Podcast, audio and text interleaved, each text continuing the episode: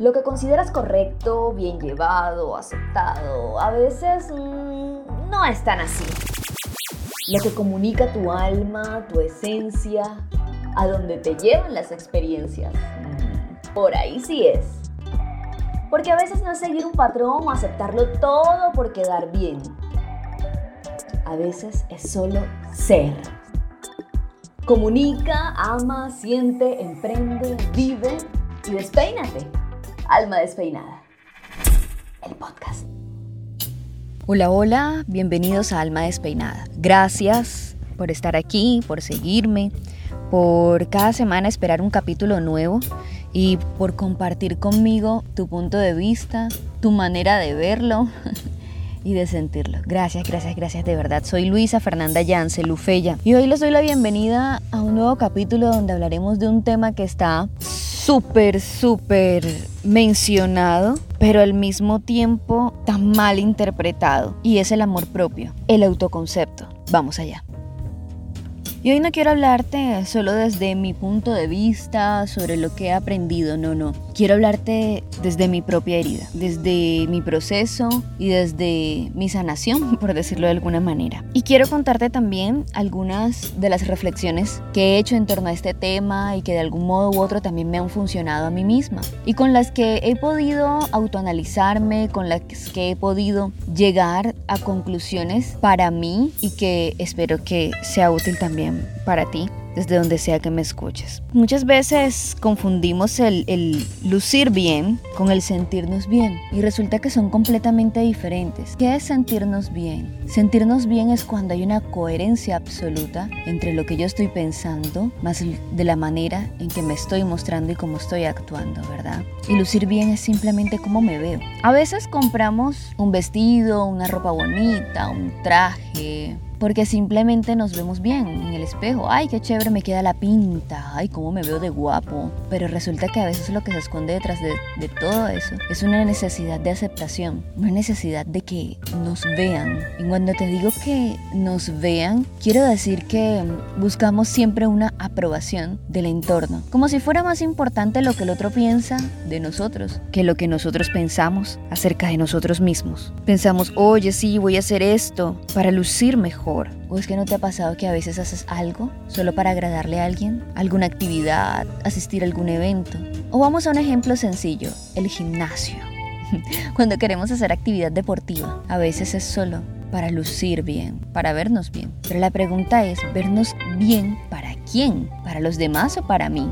¿Quién va a ver esa imagen primero? Quizá la voy a ver yo. Quizá es a mí a quien debe parecerle estar bien primero. Y entonces digo, ay, sí, me voy a regalar esta cosa y voy a invertir en mí, entonces voy a comprarme tal ropa y voy a adquirir tal celular y tal. Pero ¿qué invertí? Invertí en cosas para verme bien porque a mí me gustan o porque quiero que otro me vea. Pero entonces te dicen alguien, un amigo cercano quizá te habla de frente y te dice, oye, pero es que yo creo que no estás bien en esto, mira que es necesario que observes esto porque no vamos juntos a terapia y te recomiendo esta o este psicólogo y tales. Y tú dices, no, yo no lo necesito, o no, no me alcanzan los recursos para eso, no tengo plata, no tengo dinero.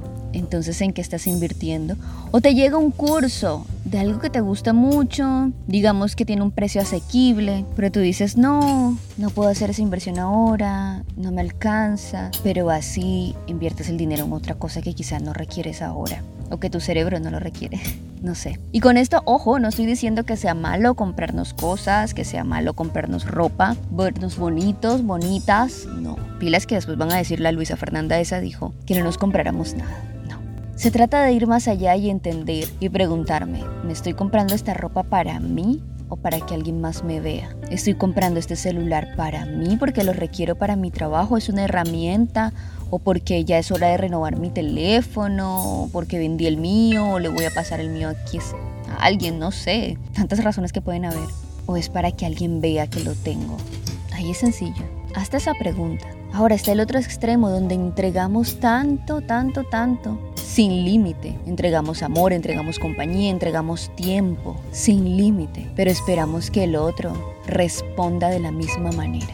Y cuando el otro no responde de la misma manera en que nosotros le entregamos lo que sea que hayamos entregado, entonces somos víctimas, entramos en el reclamo, entramos en decir, no puede ser, no es recíproco, yo no me merezco esto. Pero es que tú solito entregaste algo que no te habían pedido quizá, o que ni siquiera estaba en la medida de lo que estabas recibiendo. Y hablo en general, no se vayan solo a las relaciones de pareja. Y si ahora me vas a decir, Luisa, pero es que dicen que el amor se entrega sin medida. Pues yo te digo que no es tan así. Y aquí sé que muchos me van a discutir. El amor se construye en todas las relaciones interpersonales. Y vas entregando también en la medida en que vas recibiendo. Porque es una construcción. Cada quien aporta un poco. Y entonces volviendo a la entrega, peleamos porque no recibimos igual, nos quejamos y entramos en la victimización, y en creer, que hacernos creer a nosotros mismos que somos unos sacrificados. Date cuenta de esas palabras, sacrificio, víctima, no me merezco esto, ¿por qué a mí? Ay, ¿qué está pasando? Pero ¿será que yo me estoy amando lo suficiente primero para poder entregar? ¿Será que yo estoy entregando lo que me corresponde o estoy construyendo o estoy construyendo en mí primero? Eso te lo vas a contestar tú. Porque en definitiva nos han vendido un concepto de amor propio que tiene que ver más con la apariencia, con la forma que con el fondo. Y arreglas la casa para que se vea linda, porque van a venir a visitarte, porque vas a tener visitas. O tenías aquellos vasos lindos, aquellas copas guardadas y no las usabas tú porque las estabas guardando para cuando alguien llegara. ¿Para qué?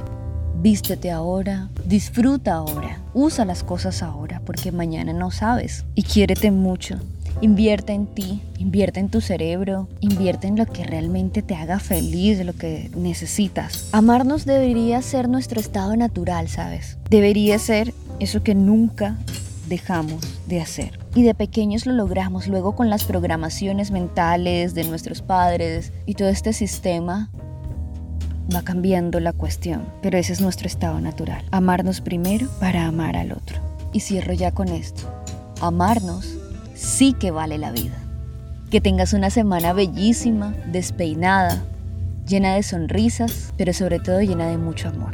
Te mando un abrazo gigante. Te quiero mucho. Soy Luisa Fernanda Yance y esto es Alma Despeinada, el podcast.